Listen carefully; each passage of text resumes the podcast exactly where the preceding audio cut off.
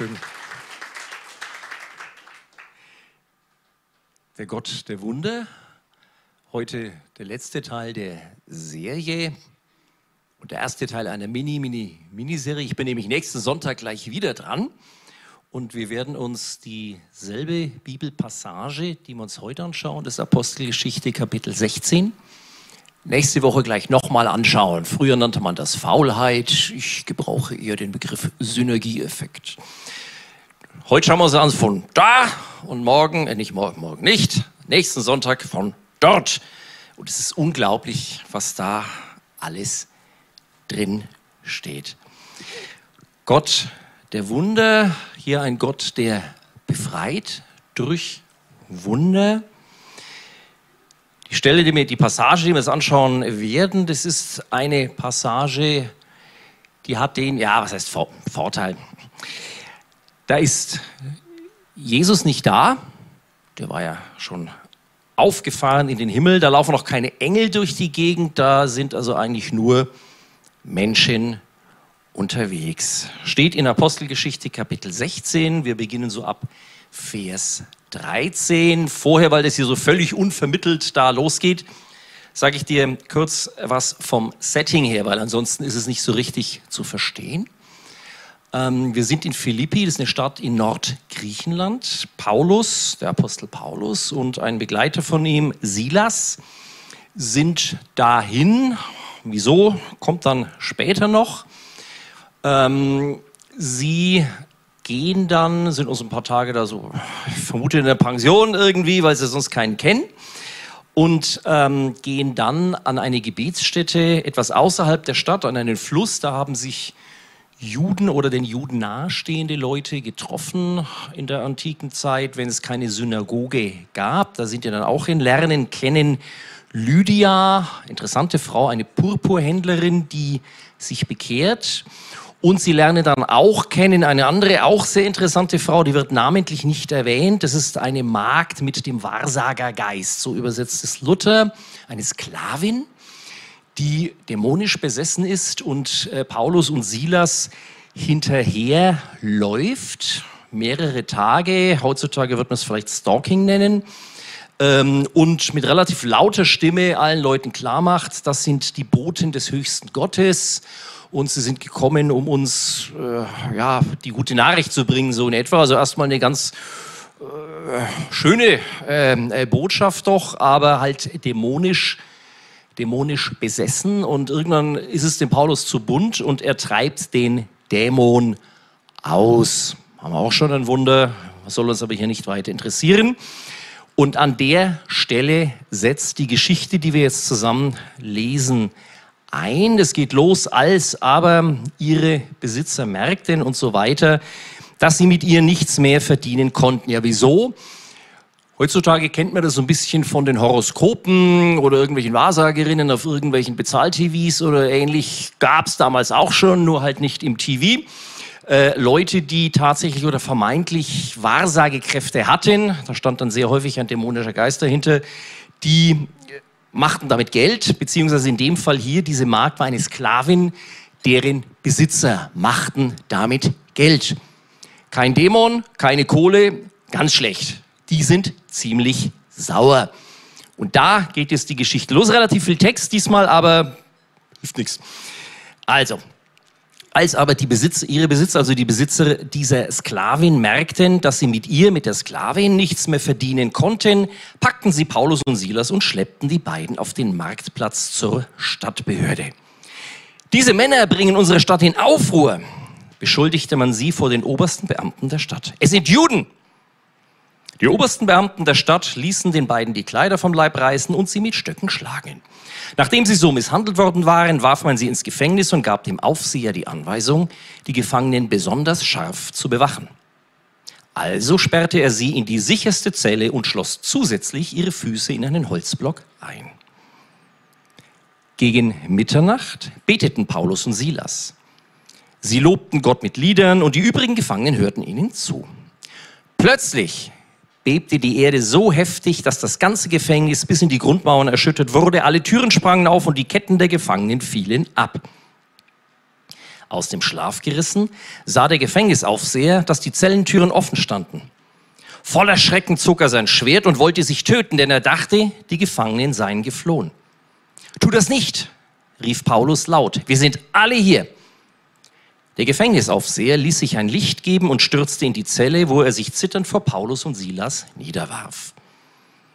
Dann führte er die beiden hinaus und fragte sie, ihr Herren, was muss ich tun, um gerettet zu werden? Glaube an den Herrn Jesus, dann werden du und alle, die in deinem Haus leben, gerettet, erwiderten Paulus und Silas. Sie verkündeten ihm und allen in seinem Haus die rettende Botschaft Gottes. Der Gefängnisaufseher kümmerte sich noch in derselben Stunde um Paulus und Silas, er reinigte ihre Wunden und ließ sich mit allem, die zu ihm gehörten, umgehend taufen. Dann führte er sie hinauf in sein Haus und bewirtete sie. Er freute sich zusammen mit allen, die bei ihm lebten, dass sie zum Glauben an Gott gefunden hatten.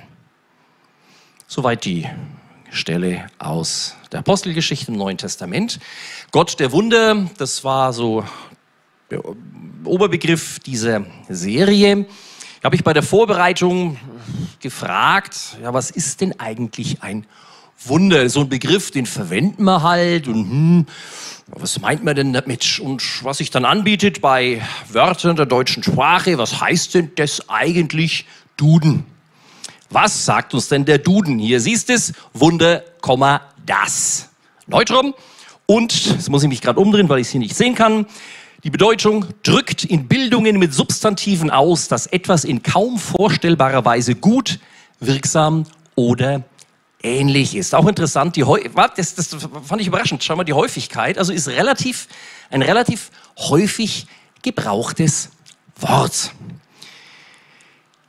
Wo haben wir Wunder als häufig, also als, als Schlagwort? Das fand ich dann schon wieder nicht so häufig. Also die, die Sachen, die mir so eingefallen sind, sind relativ alt. Ich kenne die eigentlich, selbst ich kenne die nur ähm, vom Hörensagen, im Geschichtsunterricht vielleicht mal gelernt, aus der Antike, die sieben Weltwunder.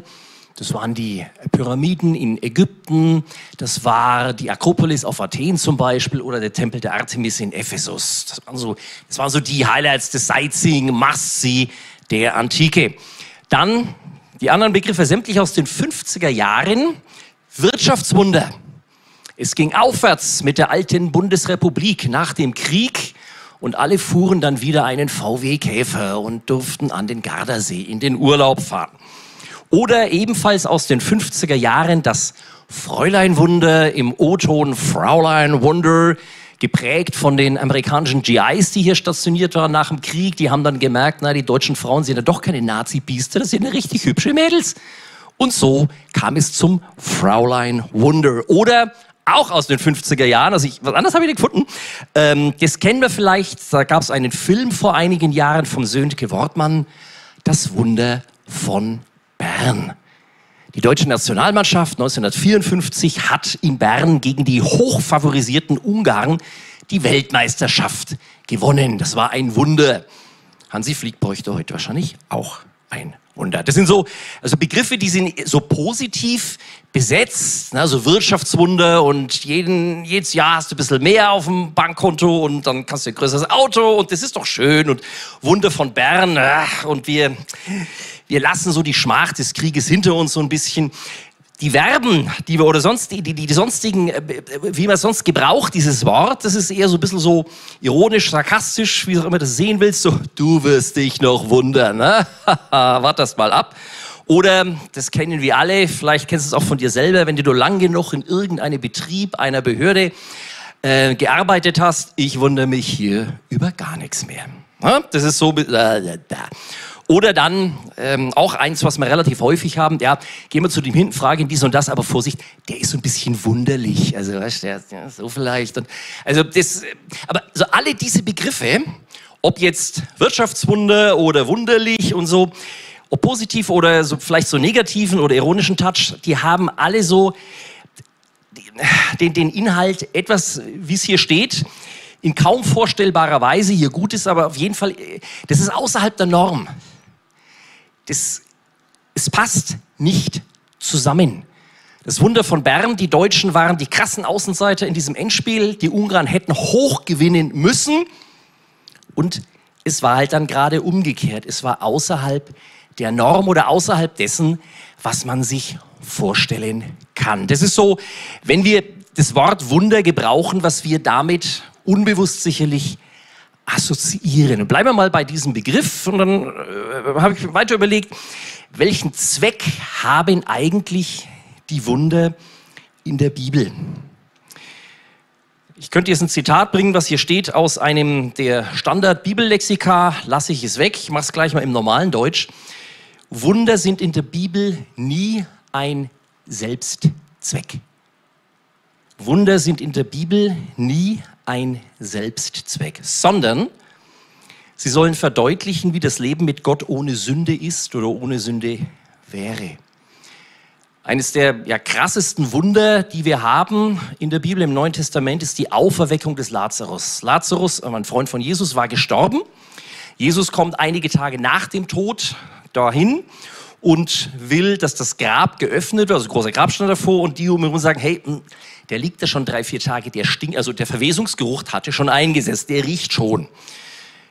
Doch, Grab aufgemacht, die meisten werden die Geschichte kennen, Lazarus wird von den Toten auferweckt. Da ging es Jesus nicht darum zu zeigen, was für ein toller Hecht er ist, so Supermann der ganz besonderen Kategorie, sondern um zu zeigen, dass der Tod eigentlich was Unnatürliches ist dass der Tod Teil der gefallenen Schöpfung ist, aber nicht Teil der Gottesschöpfung ist. Eine wunderschöne Stelle, ich lese die vor, steht im Kolosserbrief zum, also gerade zu diesem Wunder der Auferweckung oder auch Wunder der Auferstehung Jesu. Das ist eigentlich das größte Wunder, was es überhaupt gibt. Ich lese dir vor, ihr seid mit Christus zu einem neuen Leben auferweckt worden durch den Glauben an die Kraft Gottes, der ihn von den Toten auferstehen ließ.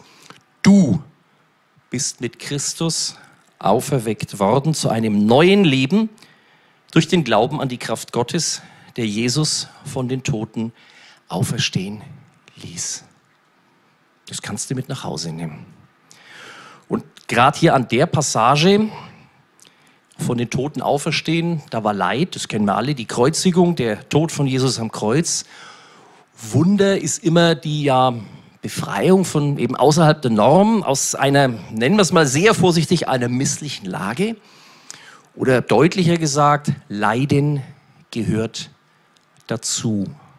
Schmerz, Tod gehört dazu. Wir werden es auch hier in der Geschichte sehen. Und abschließend dazu, das ist ähm, eine Bibelpassage, die habe ich von der Joanne geklaut, hatte die letzte Woche genommen. Ich fand sie sehr schön aus dem Johannes-Evangelium die hier aufgezeichneten Berichte über die Wunder von Jesu wurden geschrieben, damit ihr glaubt, dass Jesus der Christus ist, der versprochene Retter und Sohn Gottes. Wenn ihr an ihn glaubt, habt ihr durch ihn das ewige Leben. Also zusammenfassend, Wunder ist nie ein Selbstzweck. Es geht immer darum, dahinter die Größe Gottes zu erkennen.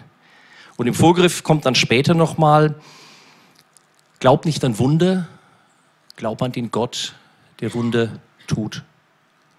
Auch hier äh, Rückgriff auf das, was Joanne letzte Woche gesagt hat in ihrer Predigt. Das hat mich mal wieder getroffen, weil solche Geschichte kennen wir alle. Sie hat erzählt von einem im Bekanntenkreis ein junger Mann, so Mitte 20, an Krebs erkrankt und alle haben gebetet wie die Weltmeister und er ist gestorben.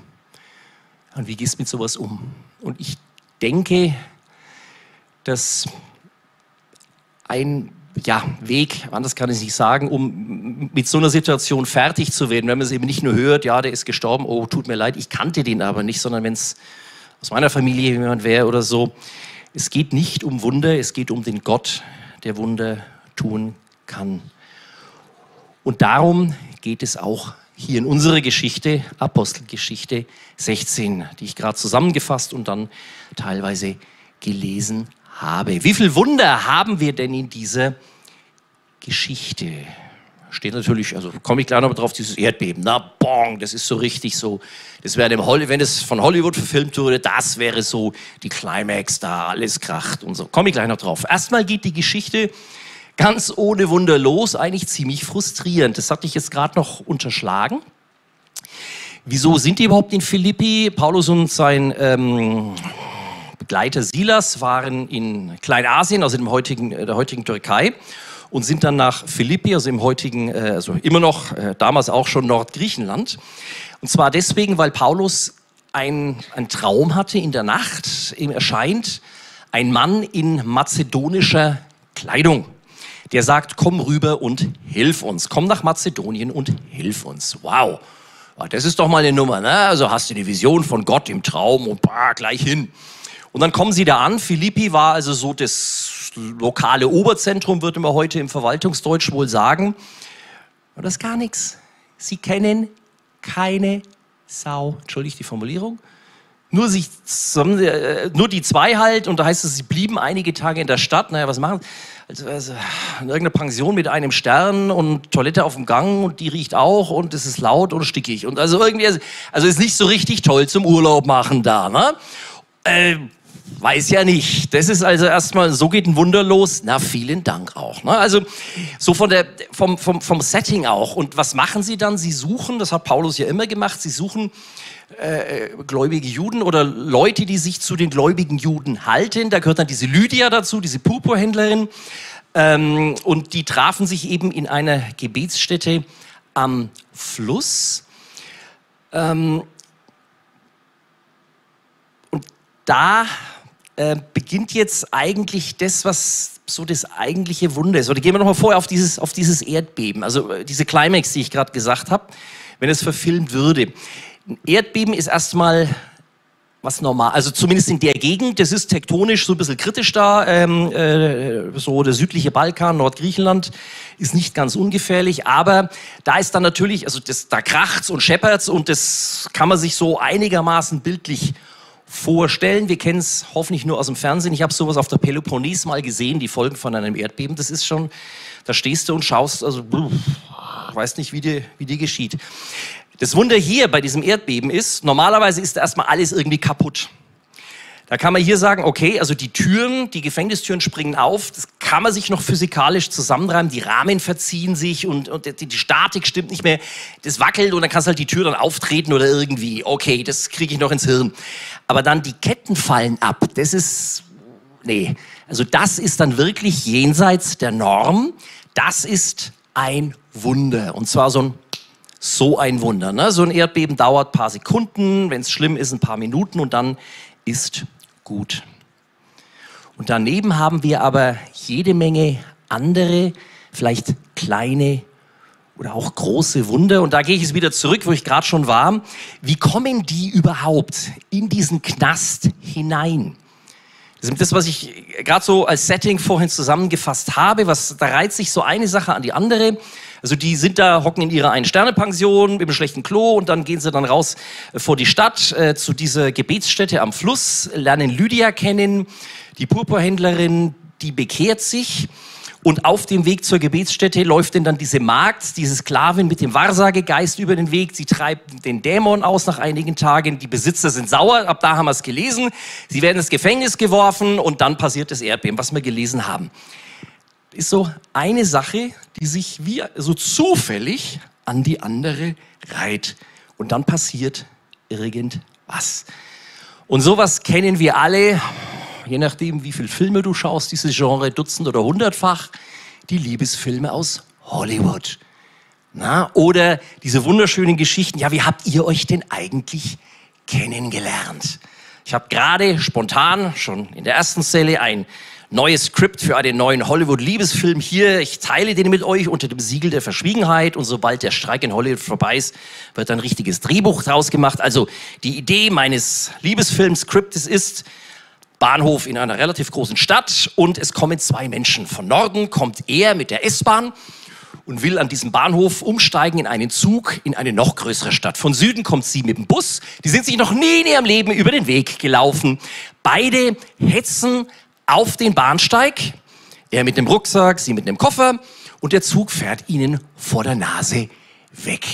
Da stehen sie, schauen blöd rum, dann schauen sie sich an und dann sagt er zu ihr, naja, ich kenne dich zwar nicht, du kennst mich auch nicht, aber wir kennen ja sonst keinen, der nächste Zug fährt in drei Stunden, komm, kann man eh nichts zu tun, ich lade dich auf einen Kaffee ein. Boah, sagt sie, und dann kommt halt eins zum anderen. Dann knistert so ein bisschen, dann knistert es immer mehr und am Schluss sind es verheiratet. Also so halt. Ne? So, Zufälligerweise kommt er an genau demselben Bahnsteig an wie Sie und ganz zufälligerweise ist der ICE weggefahren und ta ta ta ta ta ta. Solche Zufälle haben wir hier in dieser Geschichte auch, halt nur nicht mit der Liebesgeschichte, sondern mit einer Erdbebengeschichte. Das ist dann eine andere Nummer. Aber da kommt so eins zum anderen und da ergibt sich dann etwas daraus. Und auch das noch, bevor wir dann zu dem aus meiner Sicht Hauptwunder, ich nenne es mal so, kommen, auch vom Setting her, ich habe das vorhin so drüber gelesen, ja, vielleicht hoffentlich einigermaßen gut gelesen. Ähm, wieso sitzen die im Knast? Die sitzen im Knast, Komma, weil. Die werden beschuldigt, äh, also der, der, eigentliche Antrieb ist, äh, diese Sklavin mit dem Wahrsagegeist kann es nicht mehr wahrsagen, Kohle fehlt. Sind die Besitzer schon sauer? Ist also gut nachvollziehbar beim Geld, hört die Freundschaft bekanntlich ganz schnell auf. Was machen sie? Sie beschuldigen sie, es sind Juden. Das war richtig, es waren beides Juden. Juden. Das ist willkommen in der Gegenwart, antisemitisch, das ist rassistisch. Nichts anderes. Punkt aus Ende. Da geht es natürlich nicht darum, dass die Juden waren oder Mohikaner oder irgendwas, sondern die Kohle fehlt. Dann werden sie, stell dir das mal vor, da haben wir so gelesen, die Kleider vom Leib und werden ausgepeitscht. Stell dir mal vor, ich würde dich jetzt zwingen, aufzustehen, dich hier vor unserer versammelten Mannschaft auszuziehen.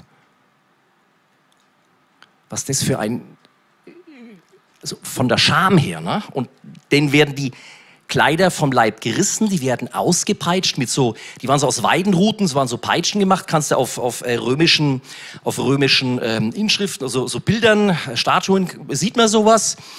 Das war keine ganz schweren Verletzungen, aber das war schon sehr, sehr schmerzhaft.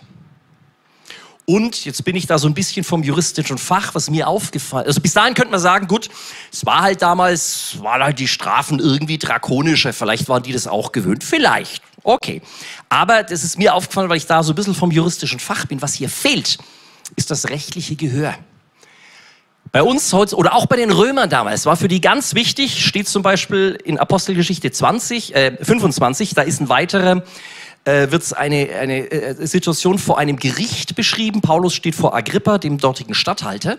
Und da wird ganz klargestellt, äh, sagt einer der dortigen ähm, äh, Hausjuristen des Statthalters, bei uns, bei den Römern, werden Leute nur verurteilt, wenn sie die Chance hatten, sich vor einem Richter zu verteidigen. Das ist das rechtliche Gehör.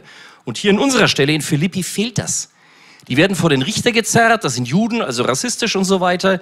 Dann stehen sie da halt nackt rum, werden ausgepeitscht, ab in den Knast. Die haben keine Chance gehabt, sich zu rechtfertigen. Das war also mit, mit aller also innerlichen und äußerlichen Erniedrigung und Verletzung war das auch hochgradig gegen alles, also heutzutage würde man sagen, gegen alles, was einen Rechtsstaat ausmacht. Also die sind in jeglicher Hinsicht misshandelt worden. Und dann ist dieser zentrale Vers 25. Ich lese noch mal vor. Gegen Mitternacht beteten Paulus und Silas. Sie lobten Gott mit Liedern und so weiter. Und da steht im griechischen Original, also im Deutschen ist es halt mit einem Verb, gegen Mitternacht beteten Paulus und Silas. Und im griechischen Original heißt es, als Betende lobten Paulus und Silas den Gott. Als Betende lobten sie Gott.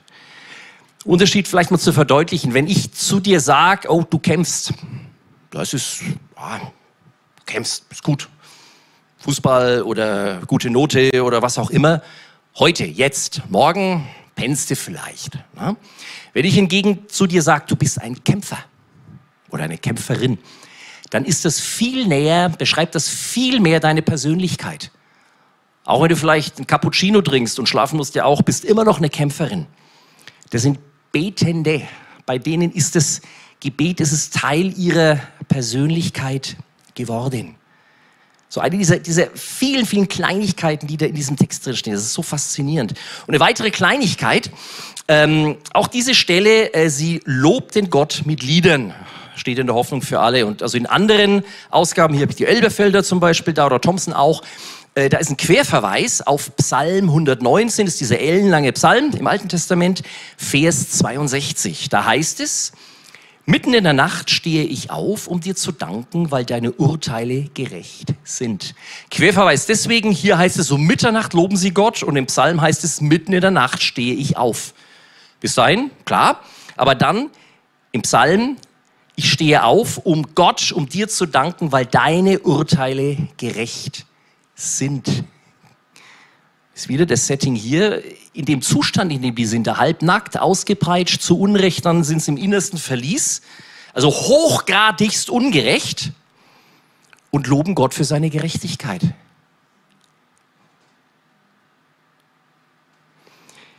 Die Joanne hat letzten Sonntag einen schönen Satz zitiert, den zitiere ich gleich wieder, weil ja, einfach toll. Der Glaube, das war, ging mit Jairus, das war der Synagogenvorsteher, äh, bei dem die Tochter gestorben war und Jesus hat die auch geheilt, von den Toten auferweckt. Der Glaube an Jesus ermöglichte es Jairus zu sehen, was als nächstes passiert. Und auch hier der Glaube an Jesus in unserer Geschichte jetzt ermöglichte es Paulus und Silas zu sehen, was als nächstes passiert. Was für ein Statement des Vertrauens in den Gott der Wunder, so hat der Danny hier in, äh, auf die Website geschrieben für den heutigen Sonntag. Zur dunkelsten Stunde um Mitternacht worshipen und loben die Gott. Ein Vertrauen in den Gott der Wunder. Was wir daraus mitnehmen können, zweierlei oder einer, ja, wie man sieht, Wunder können sich entweder sofort ereignen, das ist so das, was wir so landläufig unter einem Wunder verstehen oder über einen langen Zeitraum. Je übernatürlicher das ist, desto wahrscheinlich ist, dass es zack im Augenblick passiert, hier wie mit diesem Erdbeben, was uns halt natürlich sofort anspringt als Wunder, boah, und dann äh, Ketten fallen ab und so, aber eben auch über einen langen Zeitraum. Noch einmal mehr zurück zu diesem Wunder von Bern. Die erste, das erste Mal, als die Deutschen die, äh, die Weltmeisterschaft gewonnen haben, auch die haben nicht einfach so halt gekickt.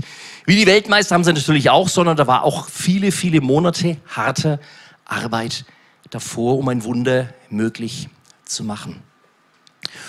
Noch das möchte ich dir kurz zeigen. Ich habe das so gelesen, äh, der, der Gefängnisaufseher legte die in einen Block, um auch da das mal so weit es geht zu verdeutlichen, in was für einem Zustand die waren. Der mittelalterliche Block, das war eine Strafe. Du siehst hier ein Bild, das ist so ein alter Schnitt aus dem 17. Jahrhundert. Ähm, also im Minimum an, Fol also an Folgen, dass die Füße brutal einschlafen, aber brutalst einschlafen, ist ja klar.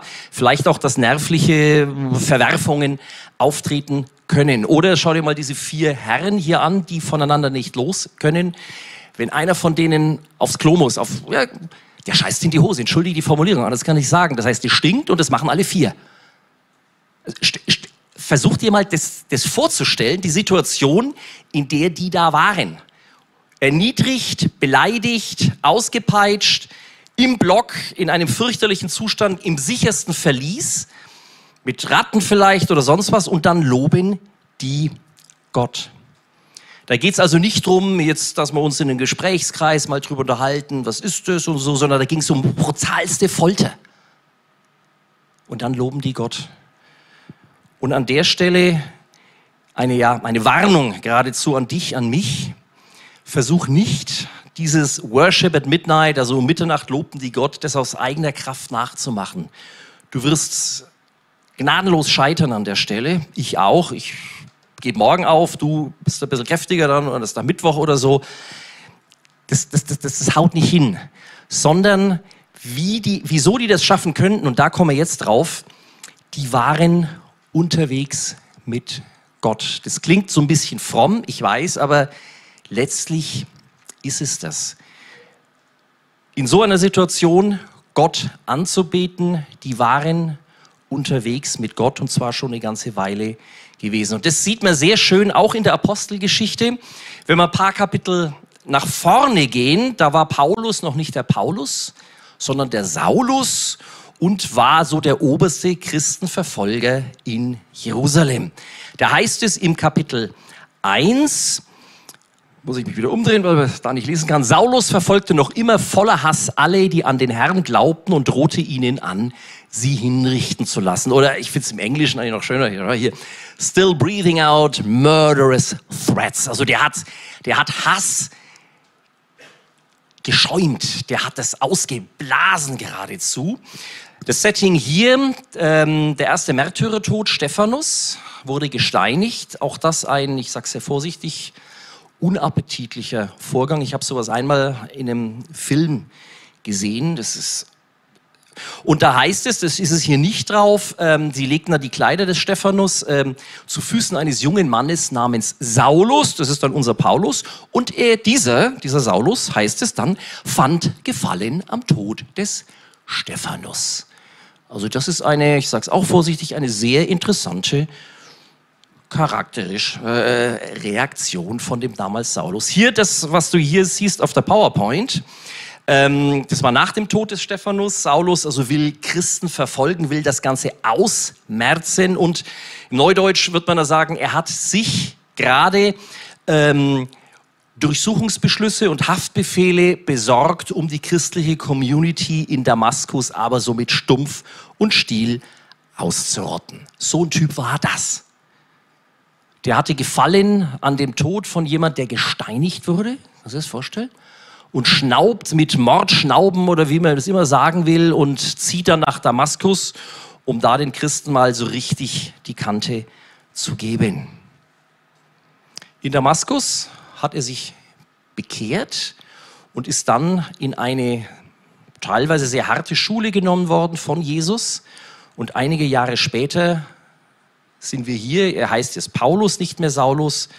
Und wie reagiert er gegenüber dem Gefängnisaufseher? Und auch hier dieser Block, was ich dir da gerade gezeigt habe, auch der Gefängnisaufseher war ein, also war ein Ex-GI, so ein Ex-Soldat, also das, also ein ehemaliger römischer Legionär. Die wurden dann, denen hat man solche Aufgaben gegeben. Die wurden ganz gut bezahlt. Der war halt hier der, der, der Leiter des Gefängnisses in Philippi. Also das war auch kein Kind von Traurigkeit, wenn man es so sagen will, äh, kein Feingeist. Der hatte die Aufgabe, die in die sicherste Zelle zu nehmen. Heutzutage würde man sagen, äh, in Einzelhaft. Ähm, war da keine Einzelhaft, die anderen Gefangenen hörten ja zu, aber zusätzlich hat er die noch in Block gelegt, was wir gerade gesehen haben. Den Auftrag hatte er gar nicht. Also eine sadistische Neigung, weiß ich nicht. Also auf jeden Fall eben also nicht so richtig sensibel, sehr, sehr vorsichtig formuliert. Und in der Situation dann Erdbeben und so weiter, der, der, der ähm, Gefängnisaufseher kommt, will sich ins Schwert stürzen das war, Suizid war in der damaligen antiken Geisteshaltung durchaus was Nachvollziehbares. Ähm, zudem war dem klar, er würde sowieso ähm, umgebracht werden. Dein Leben für ihr Leben heißt es äh, im Alten Testament mehrfach. Also du haftest mir mit deinem Kopf für diese Gefangenen. Suizid also als quasi Ausweg. Und was sagt Paulus? Der sagt ihm nicht, ja genau, gescheit recht, schießt dir, hä, hä, sondern tu das nicht, wir sind alle hier. Auch das ist so ein Wunder, so nebenbei sozusagen, dass Paulus und Silas da bleiben. We're on a mission from God, kann man noch verstehen. Aber da sind andere Gefangene und die hauen auch nicht ab. Ja, das, ist, also das ist auch irgendwie ein Wunder. Also da ist also diese Reaktion von Paulus, dass der zu dem Gefängnisaufseher redet, wir schauen uns das gleich nochmal an, was er redet, dass er also ihn nicht mit Rache verfolgt, so, hä, geschieht dir kreit recht oder wie auch immer, sondern ganz, ganz anders. Und was heißt das ist für dich, was heißt das für mich bis hierhin? Was auch in der Geschichte auffällig ist, Paulus und Silas beten Gott an, worshipen ihn, bevor das Erdbeben passiert. Also nicht so Erdbeben, oh Halleluja, sondern die beten an. Da ist noch gar nichts passiert. Die sind immer noch im Block eingespannt mit den Füßen. Ist immer noch, also irgendwie so eine Mischung aus, es ist arschkalt und, oder dann schwitzen sie, dann tut es weh von dem ganzen, also, äh, also die Situation ist ganz, ganz schlecht und sie beten an. Das hat, wenn wir so Predigten vorbereiten, aber zu dritt, die Joanne, Dani, ich, dann hat es, der Dani das Wort aufgebracht, fand ich gut. Das ist, ja, das ist eine Kooperation. Gott und du, ihr seid ein Team. Also Gott macht ein bisschen mehr in der aller Regel, aber das ist auch, also nicht nur, dass ich da da hm, und jetzt und Gott mach mal und irgendwie komisch und doof und so, sondern, und wenn es nur in Anführungszeichen ist, dass ich bete. Wenn es nur ist, dass ich bete. Das ist hier das, was Paulus und Silas, die können nicht mehr machen, die sind im Block, die können ja da nicht raus aus dem Knast. Und leg, das habe ich vorhin schon gesagt, leg den Fokus nicht auf das Wunder, das dann passiert, oder auch nicht, sondern auf den Gott der Wunder. Und da so ein paar ja, Hausaufgaben in Anführungszeichen für dich, für mich. Erstens, wo bist du seelisch gefangen und entscheidest dich trotzdem, Gott anzubeten? Beispiel hier, die sind nicht seelisch gefangen, aber sind physisch gefangen und entscheiden sich trotzdem, Gott anzubeten. Oder ein anderes schönes Beispiel, die drei Männer im Feuerofen, Altes Testament, Daniel Kapitel 3. Die Freunde von, ähm, von Daniel dort, die sagen, wir werden Nebukadnezar nicht anbeten. Entscheide dich, Gott anzubeten. Warte nicht auf ein Wunder, sondern schau auf den Gott, der Wunder tun kann. Oder jetzt gehen wir ein bisschen zurück zu dieser kleinen Hollywood-Geschichte, die ich da gerade erfunden habe. Dein Weg mit Gott. Wie geht denn das los? Wie habt ihr euch denn kennengelernt? So, ne? Kurz von mir. Ähm, ich habe mich bekehrt, da war ich so Mitte, also in der zweiten Jahr, äh, Mitte, so 25, 27 etwa. Wenn du mich mit Anfang 20 irgendwie vor Kirche, Religion, Glaube, ich hätte dich angeschaut wie ein Auto. Also weder positiv noch negativ. Eine völlige, völlige Nullmenge. War mir völlig sowas von hatte, ja, wenn du, ja, ich glaube an Jesus. Oh, ja gut, jeder muss ein Hobby haben. Oder irgend sowas hätte ich gesagt oder gedacht. Ich weiß es nicht. Ich habe nach dem Abitur, war ich bei der Armee in Landsberg am Lech, also damals in Nürnberg schon, war ich, ähm, komme ich auch her, war in Landsberg am Lech dann stationiert und da war dann in derselben Kaserne, also ein paar, paar hundert äh, Leute natürlich und in derselben Kaserne war eines, war der Andi, der kam aus Hof. Also wir kannten uns gar nicht, also hat sich irgendwie rausgestellt, der war halt aus Hof, ich aus Nürnberg. Und dann hat sich mal irgendwann ergeben, an einem Freitag durfte man dann heimfahren. Dann hat, der hatte ein Auto, ich hatte keins. Ähm, dann bin ich mit ihm mitgefahren. Wir haben das Spritgeld geteilt, also Win-Win. Äh, er zahlt nur ein halbes Spritgeld, ich bin deutlich schneller in Nürnberg, als wenn ich mit dem Zug fahre. Also wir kannten uns, wie gesagt, gar nicht. Wir waren halt irgendwie in derselben Kaserne, beide in der Grundausbildung gerade, ein bisschen so unterhalten. Dann hat er mich in Nürnberg abgeliefert und dann ist er wieder weitergefahren. That's it. Dann Jahre später treffe ich den zufällig wieder in Erlangen beim Wiedereinschreiben an der Uni am Beginn, das war mein letztes Semester von, von Examiner. Und dann, ich kenne ich doch, kennst ja auch, ne, so, vor Jahren mal, also du bist der, also ich bin der Dirk, ah, ich bin der Andi. Ach ja, jetzt erinnere ich mich wieder. So, ne? Und glaube, einen Kaffee trinken oder sind wir dann gegangen und dann ein bisschen so geschwätzt. Und dann sagte er, ist da in so einer christlichen Gruppe, die heißt Campus für Christus. Was, Camping für, keine Ahnung, weiß ich nicht, aber dann bin ich halt mal mitgegangen. Und so ging das bei mir los, weil ich zufälligerweise diesen Andi kennengelernt, habe. kennengelernt ist noch zu viel gesagt, bei der Armee. Und Jahre später, zufälligerweise, laufen wir uns beim Wiedereinschreiben in Erlangen im Verwaltungszentrum über den Weg. Hausaufgabe in Anführungszeichen für dich. An was erinnerst du dich bei sowas? Oder auch eine andere Hausaufgabe so für in der Familie, mit deinem Partner, mit der Kleingruppe oder mit Leuten, mit denen du intensiv zusammen lebst. Wo hat, frag dich selber oder frag andere, wo hat Gott dich in den letzten Monaten, in den letzten Jahren verändert?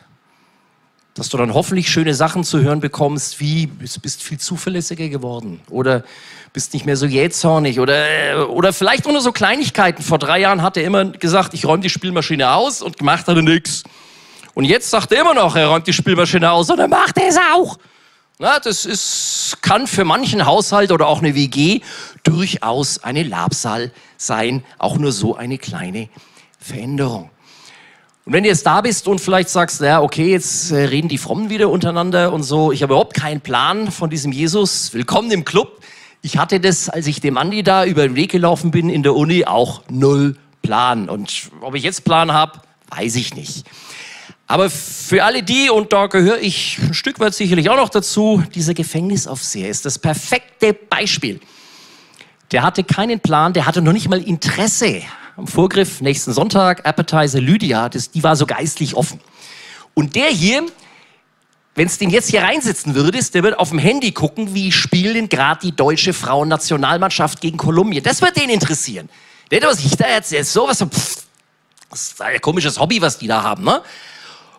Und auch den erwischt es. Der hatte kein Interesse. Und dann pass. Und das, da möchte ich dann so langsam mit schließen auch hier wieder dieses Wunder, dieses eigentliche Wunder, was mit Paulus passiert ist, der nicht sagt, haha, es stürzt sich in dein Schwert und dann ist Schwamm drüber und dann ist mein Rachedurst gestillt oder so. Ein paar Jahre vorher war der genauso drauf, ne? Sondern, der sagt eben nicht, was hast du uns getan, sondern was sagt der? Glaube, Zitat, Glaube an den Herrn Jesus, dann werden du und alle, die in deinem Haus leben, gerettet. Sie verkündeten ihm und allen in seinem Haus die rettende Botschaft Gottes. Auch hier gibt dir das. Die sagen eben, also erstens sagen sie nicht, ich räche mich jetzt an dir, okay, cool. Dann sagen sie aber auch nicht, aha, jetzt musst du die zehn Gebote auswendig lernen und dann haben wir hier noch unser Traktat 39, das lernst du auch noch und bitte eine Spende hätten wir gern. Und dann läuft es schon irgendwie mit dir und Jesus, sondern Glaube und du wirst gerettet. Punkt. Und alles andere folgt danach. Und die Reaktion, so wunderschön, damit endet diese Stelle hier. Er freut sich. Und das jetzt an Leute wie dich und mich, also die schon viele Jahre mit Jesus unterwegs sind, freust du dich ja nicht noch? Also mich jetzt erwischt an der Stelle. Ganz selbstkritisch. Habe ich viel Luft nach oben. Das ist so eine Selbstverständlichkeit geworden. Paulus und Silas begegnen dem auf, die respektieren ihn die sind von dem null respektiert worden. Der legt die in Block und so weiter und so weiter. Und die begegnen ihm total auf Augenhöhe. Die brauchen auch nicht den Tod des Gefängnisaufsehers, um da freizukommen, um da rauszuspazieren, sondern die hatten schon jemand, der für sie gestorben war. Jesus am Kreuz. Und damit möchte ich dann fast schließen. Einen habe ich noch. Damit möchte ich fast schließen. Nimm das mit für deinen Weg mit Jesus. Da ist einer, der ist für dich schon gestorben, für deine Befreiung. Da war schon einer ganz gut an der Arbeit und alles andere ist so Nachgeplänkel. Das, was wir hier haben, ich sag's nochmal, dieses Glaube an den Herrn Jesus, dann werden du, dann wirst du gerettet. Das ist das Evangelium in der Nussschale. Glauben und dann bist du gerettet keine Leist, null Leist, null, null, null. Selbst die Wunden hatte ihnen, lies mal nach, die Wunden hatte ihnen erst danach verbunden. Also die saßen da unten in diesem Dreckloch von, von Knast und da hat der sich bekehrt. Da ist er wohl auch getauft worden. Was heißt, dann ging sie nach oben und hat sich verbunden und hat sie dann mit Essen und so weiter. Also da war nichts, sondern einfach Glaube und dann bist du gerettet. Evangelium in der Nussschale. Und jetzt für, und das ist jetzt dann Abschluss für dieses, denkt doch mal nach, wie war das eigentlich, als Gott und du, als ihr euch kennengelernt habt? Da gibt es einen wunderbaren Psalm. Sarah hat mit dem Psalm angefangen. Wir also aufhören tun wir ja noch nicht, aber wir machen es hier mit dem Psalm weiter, dem Psalm 103. Und damit möchte ich schließen. Für das erinnere dich doch mal, wo Gott in deinem Leben gewirkt hat. Der Psalm nur Zeile 1 von Psalm 103. Lobe den Herrn, meine Seele Loben, worshipen. Lobe den Herrn, meine Seele. Du entschließt dich dazu, ihn anzubieten, egal was ist. Lobe den Herrn, meine Seele. Und vergiss nicht, was er dir Gutes getan hat. Amen. Danke, Herr, dass wir dich loben dürfen. Danke, Herr, dass du gut bist, dass du in unserem Leben Gutes gewirkt hast und Gutes wirken willst bitte ich, dass du uns offene Augen und Ohren schenkst, damit wir das checken, wo du gut gewirkt hast, dass wir das nicht vergessen, für selbstverständlich nehmen, sondern uns daran erinnern. Ich bitte dich, dass wir auf dem Weg bleiben mit dir oder auf dem Weg gehen mit dir, dass du uns änderst von dem, wie wir sind, zu dem, wie wir sein sollen, dass du uns änderst im Blick auf die Ewigkeit hin mit dir. Und dass das, ich danke dir, dass das das eigentliche Wunder ist, das größte Wunder, was uns passieren kann, dass du uns durch deinen Tod, durch deine Auferstehung änderst und immer weiter änderst. Und danke, dass jeder von uns so Wunder erleben kann. Amen.